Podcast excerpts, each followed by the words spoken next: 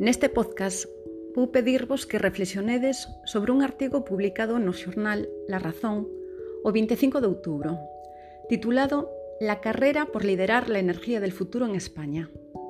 Este artigo sinala que a alerta climática da que leva anos advirtindo a comunidade científica polos seus devastadores efectos sobre o medio ambiente e a nosa calidade de vida, provocou que no horizonte 2020-2050 as emisións de dióxido de carbono se convirtan no principal factor de transformación do sector da enerxía. Así, as empresas españolas traballan pensando neste horizonte 2050, que aspira a unha economía totalmente descarbonizada e sen emisións.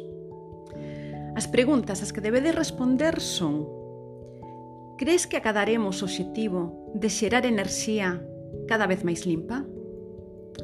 Con que tecnoloxías actuais crees que se podería lograr? Que ocurrirá co parque móvil impulsado por combustibles fósiles? En 2050 serán todos os coches eléctricos? Podemos prescindir dos hidrocarburos na aviación ou na fabricación de produtos cotidianos como os plásticos? Ben, pois coa vosa reflexión acabaríamos este podcast.